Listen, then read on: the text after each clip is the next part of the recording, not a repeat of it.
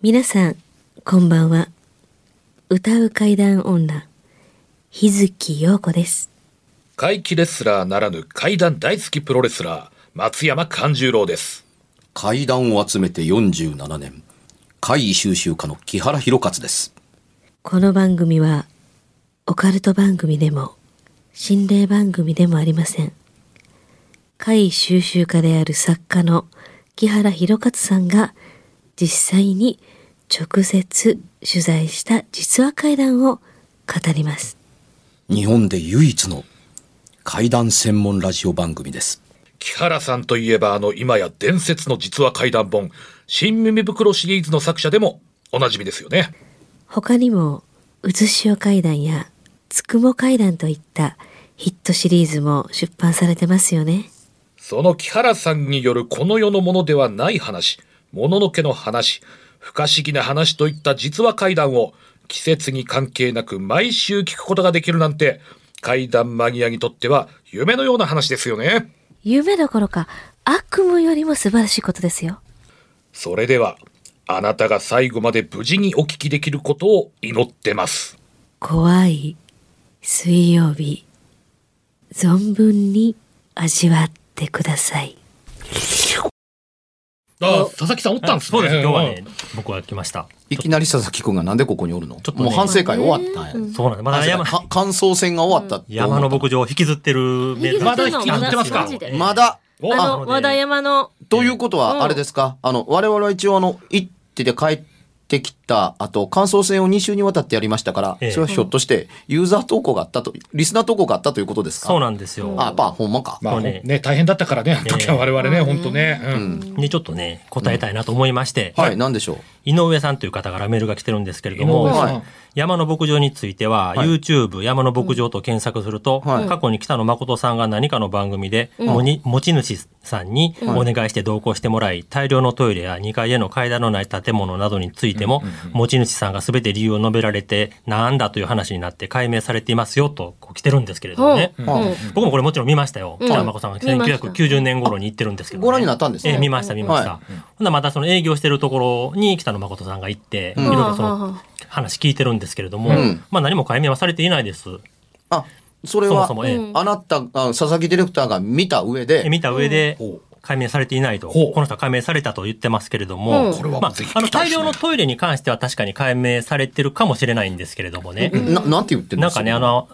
あの、牧場の人に聞いたら、うん。そのキャンプとか、うん。なんかその研修施設としてはい。使ってた時期があったので、うん。その時に、まあ、ああいう大量のトイレを作った的なこと言ってるんですよそこに来る人たちが使えうえ使うために。はい。ただ、あのトイレがあった牛舎っていうのは、うん。後々に作られてる牛舎じゃないですか。中山さんが行った時にあった2つの牛舎とは別の牛舎でしたからね、あれトイレがあったのは。そうです。3つ目の牛舎ですから。新築です。新築やから、あそうか。うん。その中山さんが行った時におかしな建物があった時にはなかった牛舎ですから、後の持ち主が作った牛舎に作ったトイレなので、そもそもあの山の牧場ができた時のトイレではないから、うん。なんでトイレのない建物がね、最初作られたんやっていう謎の解明にはならないと僕は思うんですよね。あれも後々持ち主が作ってるんで。うん、まあそそれもあるんですけれども、うん。ええあの放送されたというのはあの佐々木ディレクターも見たから、ええ。あの取材のために来たのを誠さんが入って、ええ。まあ、持ち主だったという人と一緒に行ったっていうのもあって、ええ。ーなおかつそこで説明があったということは事実なんでしょうけれども、ええ。あの解明という点で今聞いただけのことに対して僕みたいなやつね、ええ解明という点で言ってるとそれは説明はされたのかもわからないし聞いて、あ分かったと納得されたのかもわからないですけれども、うん僕は何の解決にもなってないと思うんですよ。そうですよねそれがなぜかというとね、ええキャンプに必要だという場所に設けましたって、ええトイレだけでいいんですか？そうですよね。それ以外のものもありますいや、もんね。うん、というかね、キャンプのあのためにあの設けられたんだったら一番最初に必要なものって当たり前ですけどキャンプに必要なものうです。だから、キャンプで一番必要なものって何、言ったらないけど、山の周りで、あの、周りで、あの、おお必要なものの中にトイレっていうと、まあ、女性用があるので、ええ。そんなに乱暴なことは言えませんけれどもですが、うん。あの、少なくても僕はキャンプ場に行って、こんな行産なトイレを、を見たことがないです。そうですね。まあ、研修施設として使ってたとしてもですよね。うん、あの、大きなキャンプ場に行っても、あの、要するに、あのー小と大の個室と朝顔が2つずつああるぐらいで十分こと足りるかというぐらいだったりはします。んで、僕の知る限り最もトイレが多い場所って、ん高速道路のサービスエリアうんぐらいだったりします。ですねで、高速道路のサービスエリアレベルの、あの、個室が必要だということの謎なん、謎というのは、キャンプ場のために作りましたっていうのの謎なんかちっとも解いてません。答えてはいるけれども、ついつまは合ってるとは思いませんっていうのがまず一まあ、個。一気にそんな大人数いかないですからね。まあその通りです研修施設にしても、キャンプ場にしても。うん。それは、毎回常時、あのね、あの、サービスエリアみたいに、200人から300人の人間がいっぺんに来て、いわゆる観光バスが4台来てガッと入るっていうことがあったりするという場所ならともかく。で、それとは別に、さトイレでそんなこと言われたから、ほら、謎が解けてるやんかっていうとこだったりしますけど、キャンプ場って言うんだったら言わせてもらいますけど、あのーなぜ炊事場みたいなものだとか、水道施設がちゃんと残ってるという形のものがないんですかっていうとこだったりいします。あのーそっちの方が先できるべきでしょ？ほんで、研修施設やったとしても、その研修施設でそんな大人数が研修に来るんやったら、その人たちが入るためのせ、ね、浴場がなかったじゃないですか。あん。なちょろっとのバスタブ1個だけで、その賄えるわけないし、トイレだけそんな行さあって逆に大きい浴場の方が必要なんちゃうんかとも思いますよね。あの、仮にね、ん。あの、浴場のないというキャンプ場でテントのためだということを除くにしてみても、今言ってる、ね、流し場がとっても大事ですっていうふうに言ってたりいすするのはわけがあって、流し場は作っ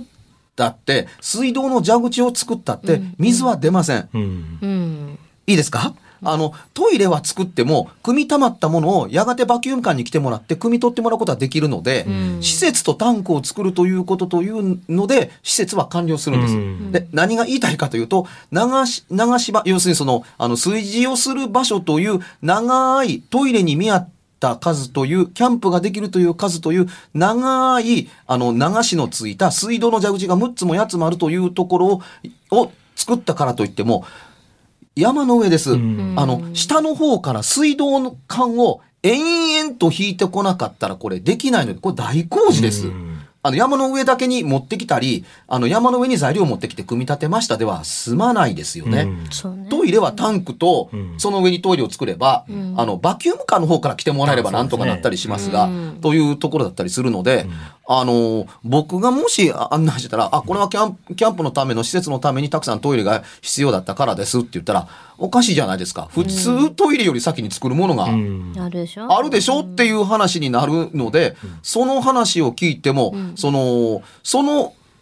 場で見て、辻褄がある、合う、都合のええことを言うてるだけにしか思わないので、それは違うのではないですかってうんいうふうに、あの、つまり、人というのはね、あの、質問すれば誰でも答えてくれる。っていうことはあったりします。とても大事なのは、質問したから答えてくれるからといって、正しい答えを言うとは限っていない。うん。こ答えだでしょ、うんっていうふうに言えば済む、うう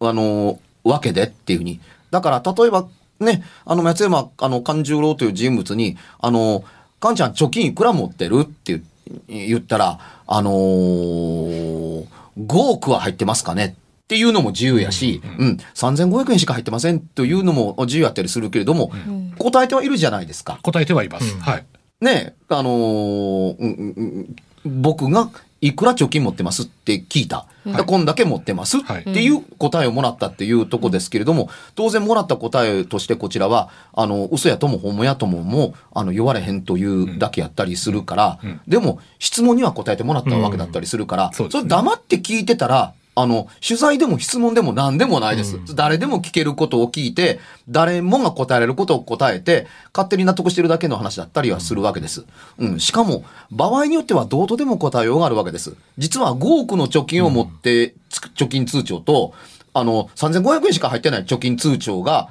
を持ってたりするならば、実はどっちの答えも正しいかもわからないし、全部嘘かもわからないっていうところだったりするし、そもそも正しくあの、あ答えたことを正しく証明する必要性もないいし、答えたということだけで十分でしょっていう空気がそこにまるっと出来上がります。だから、うん誰かと同行して行って説明を全部受けましたっていう、その説明が正しいかどうかというのを同時進行にやらなければ、そもそも答えたことと謎が解けたこととは別だというふうに、あの、解釈したいところですよね。だから、これがし、あの、お化けの世界でいうところの、あ、この写真に写ってるものは自爆霊ですね。って答えたように見えるけれども、なぜ自爆霊なんですかということと、自爆霊って何なんですかっていう答えは全く含まれてなかったりするけども、あれは自爆霊だっていうふうにちゃんと謎が解かれているっていうふうに、あの、謎を謎で解いてはいけません。解明されてないものを解明されてないもので答えてはいけませんというのがあると思うんです。うん、つまり UFO というのが存在してるかどうか分からへんのに UFO は宇宙人のテクノロジーがあったら作れるから存在するんやって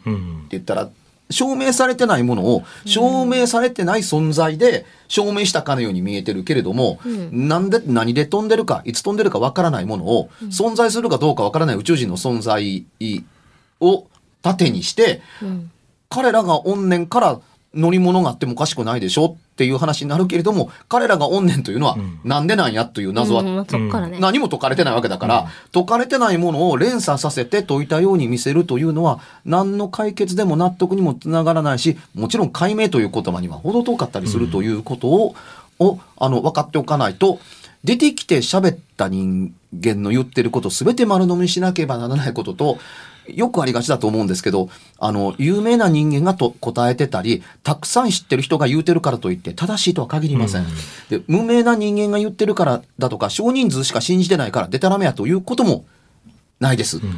映像は見てはいないんですが、そういうのがあって、ええ。で、解明されたっていうその結果だけは拙者も知ってはいたんですけど、で、まあ一応牛も映ってましたけどね、放牧みたいにされてましたけどうんも、実際にその、それれに対し、説明に対してまた付随してくる疑問に、を、またそこからぶつけたりして、しなかったですかね、もう一個ね、あのー渡り廊下があったんじゃないかって言ってたとこあったじゃないですか。はい。牧場と事務所の間に、まあ、うん敷地さら地があったじゃないはい。あそこになんかもともと建物が建ってたとはその牧場の人が言ってたんですよね。多分それが中山さんが見たその木造の事務所がそこの場所に建っとったんちゃうかなとは思うんですけれども、はい。その真ん中の建物とわ昔渡り廊下でつながってたから、うんうん。うんあの両方の建物にあの窓口みたいな2階に扉の跡があって2階だけ扉があるとそれはな間に建物があったからやとは言ってたんですけれども、うんうん。それがあったとしても3階に上がる階段はなかったですし、でなんで両端の建物に2階に上がる階段はそもそもつけんかったんかって謎も残りますよね。渡り廊下作ったんやから階段いらんやろっていうわけには僕はいかんと思うんですよ。でねうん、建物、あの、間がぽっかり開いてて、ええ。両方の2階に扉がありましたっえていう話を今してるんですけど、えあのー聞いてる人は分からんかったら、あの、ね、あのあホームページのねジオラジオ関西のホームページに写真が上がってるので見ていただきたいところなんですけども、あの、決して、あの、これを簡単に通り過ぎてはならなかったりするのは、高さが違うんです。だから学校の校舎で、あのー鉄筋コンクリートの建物をやがてくっつけるために2階、2つ建てました。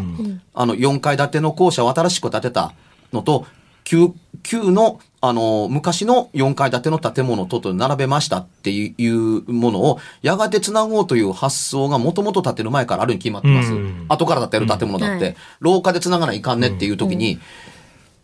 2つの建物の床の高さは揃えて建てます。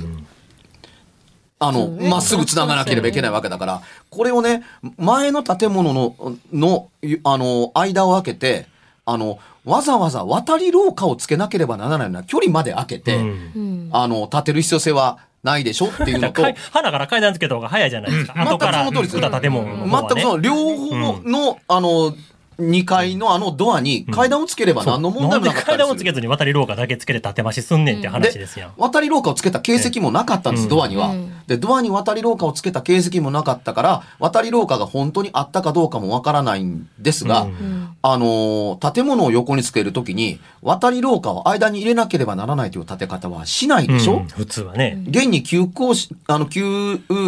う、う、う、なんかこう住んでたのところに、あの、くっつけたまま建てたところは、やっぱり2階の高さが違うんあですよ。ーうん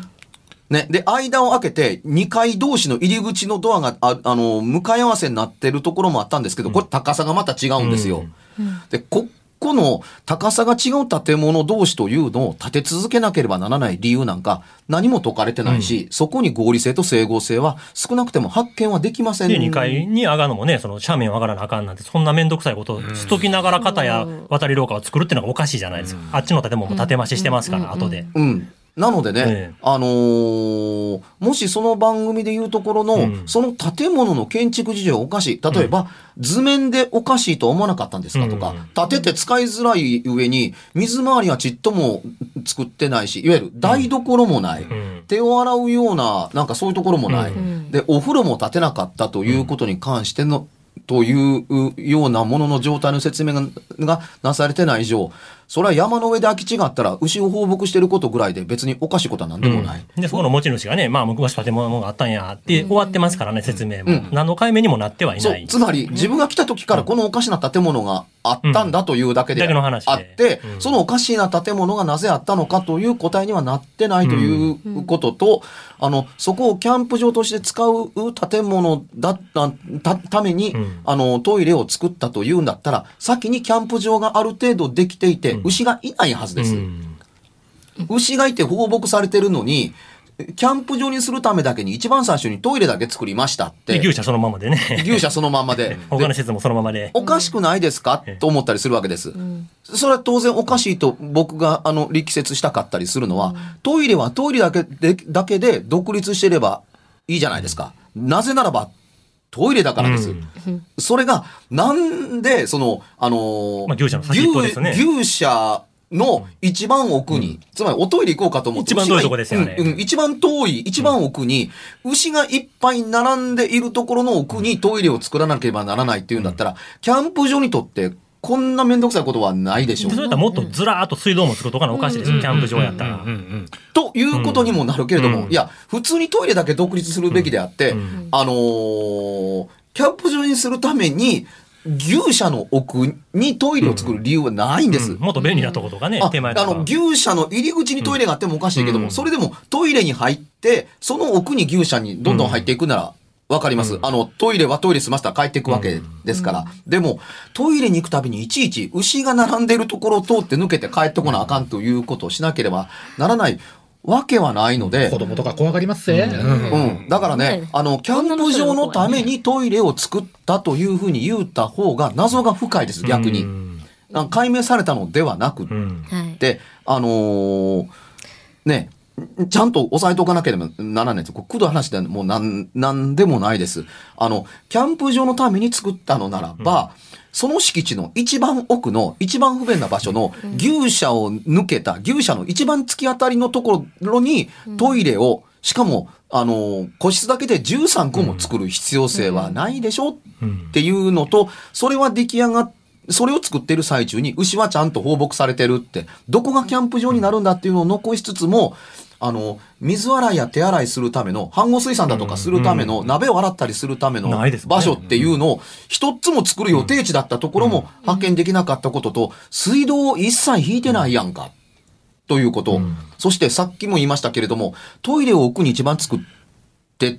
てることが、牛舎を抜けた向こうに、同じ建物の中ですよ。牛舎の中の一番奥に作って、牛舎を突き当たりまで行かんとトイレに行かれへんということがおかしいのもそうなんですけれども、僕らが見た限り、うんこのトイレのタンクにバキュームカーがどっから入って、バキュームカーがどっから吸い込むかという場所はなかったんです。うんそうですね。なかったでしょ？なかったですね。つまりトイレは見たけれども、組み出しの、も、のための、あのーマンホールの蓋って見てないでしょ、うんそれは外にあるからです。んでも、僕らが行った時の外どうなってたかって言ったら、外に出れないぐらい木が生い茂ってたん。ですよ。で、外に出れ、出ることができないぐらい木が生い茂ってたのは、長い年月をかけたからということも、わわか理解は示します。うんでも、そのマンホールに行くためのバキュームカーが通れる道やとか、うんバキュームホースを引っ張っていくだけの通り道はなければならないはずなんですが、うんありました、ないですね。見当たらなかったですうねん。。だから、あれ、ひょっとすると、あの、山の斜面にそのまま垂れ流しを糞尿するつもりだったのではないかなと僕は思っていたりします。だって水洗の下水設備作るのも大変じゃないですか、あ山の頂上で。その通り。うん。で、ふもとまでね、引かなあかんでしょ、下水処理。あの、水洗トイレ用のボタンを押したら水が流れるというものには、朝顔にはなかったです。うん。あ、もう勝手にね、うんおしっこだけ流れていく。うんただね、うんあのー和式のトイレ、うん。あのスリッパの形の大きいやつには、あの、おは、あの、ボットン式ではなかったので、うんおそらく水で、おで流しためのと便器であったろうなというのは、あのーわかります。ん。だから濃くはあったんだと思いますけれども、ん。あの中にはある程度の分量の水道が引けるだけのもの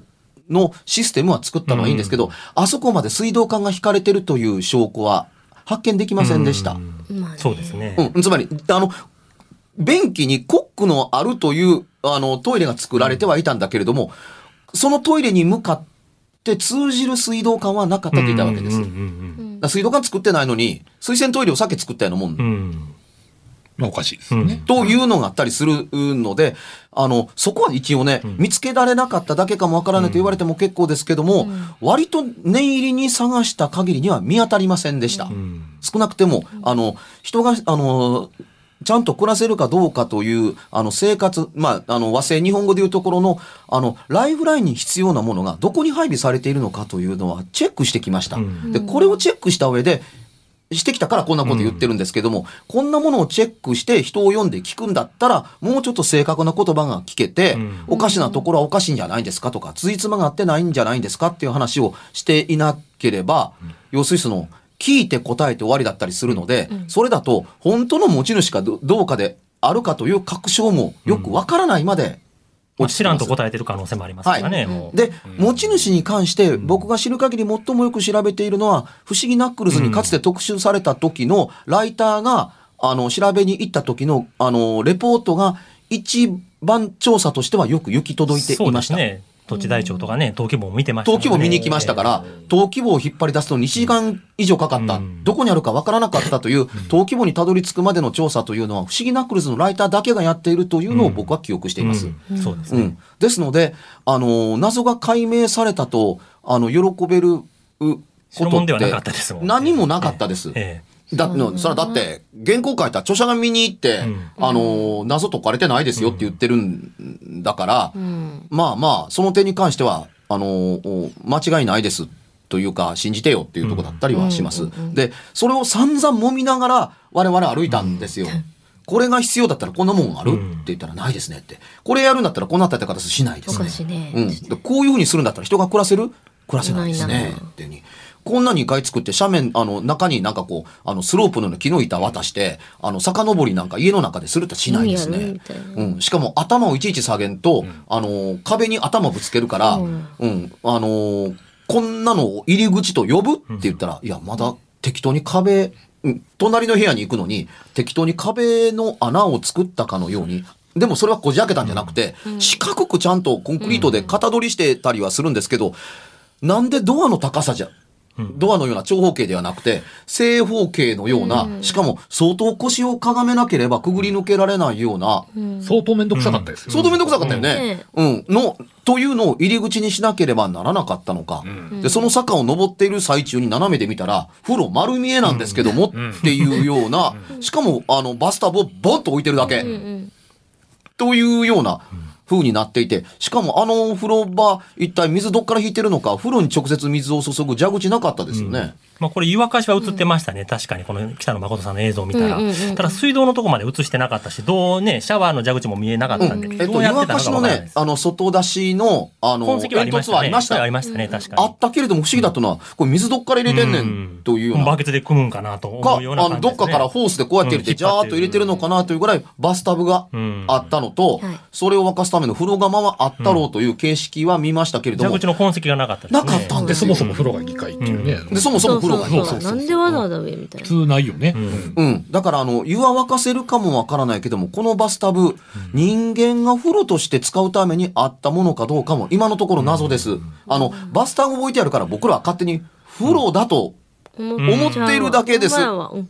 でしょ？うんうん。だから風呂として、あの、使用したという形跡で、重要なものというのは、正直言うと発見できてません。うんまあ何が言いたいかというと、あの、風呂は沸かせたと、お湯もバケツやとか、うん。あの、で、やったと、できたと仮仮定しますっていうとこですけど、入った時に、あ、あずーって言った時に埋めようかと思ったら、水を埋めるそうね。ことができない。ああれ溢れたらどうするのかな？湯がまたね、ぬくもった時、そう。排水が。あれ、排水のためのね、そのなんか管が一本こう通してあるだけでしたもあんね。るだけであの、排水ができるように、うん。要するに、あの、風呂から漏れた水が、うん。いあの、排水溝に集まるように斜めになっているうような形にして、水がこの排水溝に流れるように作られてあるという形式で作られてはなかったんですよ。うん。普通の床にバスタブが置いてあっただけで。うん。で、その端っこに穴があって、あそこに流れるようにしてるそこに流れる可能性はあるけど、水ダーダーに広がった後に、一部が、あのーおその排水溝には流れると思うけど、それは部屋に相当の水たまりができてから流れてもおかしないでっていうぐらいの程度の作りだったので、もともと、あの、水場としての風呂場を作ってはうん。いない床であるということがはっきり分かった。うん。というところまで私たち見てきてえーいて、首をひねっているのであってというところだったりするのと、トイレの謎なんか別に聞いても謎が解けたことにはならないとも個人的には、でこの北野誠さんが取材行った時に、その、後々に牛の放牧してる、ね、人に聞いてますけど、その人らがそのトイレを作ったり、その建物を作ったんやったらわかりますわ。はい。うんでもそうじゃなかったら、聞いたところで解明にはならないですよ。ならないですね。こういう理由で作ったんですわって言うんだらわかりますけど、うん。もうこの人らが来た時にはその状態やったはずなんですよ。昔はそうやったみたいですわ、みたいな感じの答え方なんでね。うん。なるほど。やっぱ番組を見た佐々木ディレクターがいると説得力ありますね。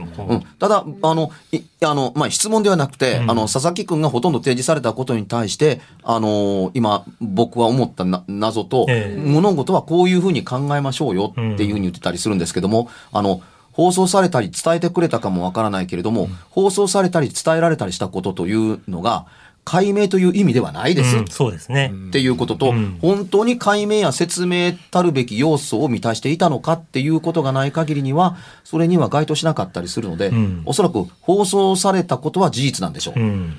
だそこを間違えていただきたくないっていそうです。ことそうですね。誤そういうこといただきたいのは、これで解明はされていないですよっていうことですね。だから謎を追っかけていく面白さと謎が未だに残っているという面白さがあるうん。っていうところだったりするので、あの、そこを、をあの、今も不思議に思っていただければありがたいなと思いますが、これはどの、あの、怪談話にもついて回る話です。うん、あの、うん、あの、うん能力があったり、ものを要してる人が喋ったから、解明はされているっていうことは関係がないです。無名な人は何でもわからない人でも、懸命に謎に向かって解き続けているという人がいたりすることも、ああの、あったりしますから、解明しましたと言った上で、解明できましたと、あの、述べた上で、あの、それをずっと説明されているということがあった場合は、解明されたという一端が開き始めたと思っていいのではないです。かね。そうね。ええ。あの気になったんだ、でもこのユーザーの、そうでからの、あの、お便り。ええ。まあ、これはちょっとね、はっきり言うとかんとね、これで解明されてるのにそんなしてないしてないって、僕ら騒いでるみたいに我思われ々もね、やったら嫌なぱ苦労していきましたからね、あそこまでね。本当。木原まあまあ、苦労は当然だとしてみても取材ですから、ただ、あの、アホやなあいつら解明されてるのにっていうふうに、そんな嘘の放送したらいかんわと言われたら、ちょっと我々は嘘の放送をしてるつもりではないのでそりゃ、そうですよ。ええ、あのーそれが多分佐々木ディレクターの胸に引っかかったわけですね。そうですね。ちょっと一回解て。解明はされてない。されてないとちゃんと言っとこうと。これはもう言うとかもっと番組でもっとね、これから調べていきたいですよね。本当やね。道理で、なんか、え、なんでこえ今回の放送に佐々木くんがまた入ってくんのって、この間終わったやんかと思ったら、それがあったんです物ね。申すやね。でも、あのー投げかけてくださった、あの、ユーザーからのお便りは大変ありがたくそうですねええありがとうございます。思います。はいはい。うん、これを聞いて、いかなる感想を持ったかどうかわかりませんけれども、一つの私たちの、あの、見解はこうですというのが、ちゃんと伝わったら、私たちは大げさに言ってるわけでもなく、あわかりやすく伝えやすい努力はしてるつもりではあるんですけど、大げさに言ったり話を広げたいわけではない。うんうん。です。おかしなものを、あより細かくおかしいんですと思うんですけどもね、というのをお伝えしているだけだだということが、せめて伝わってくれればそうですね。ありがたいです。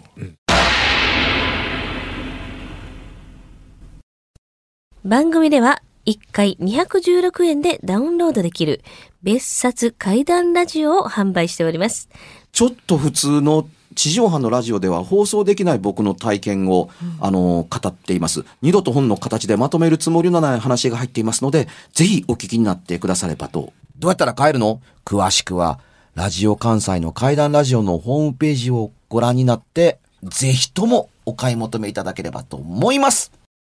今夜はいかがでしたでしょうか？何もなければいいんですが。え？ちょっと、あなたの城、誰ですか？番組ではお便りや感想のほか、あなたが体験した怖い話や、あなたが聞いた身近な人の不思議な体験、また怖い写真や曰く因縁のあるものなどもお待ちしています。メールの宛先は、階段アットマーク jocr.jp、k-a-i-d-a-n アットマーク jocr.jp。ファックスは078-361-0005、078-361-0005。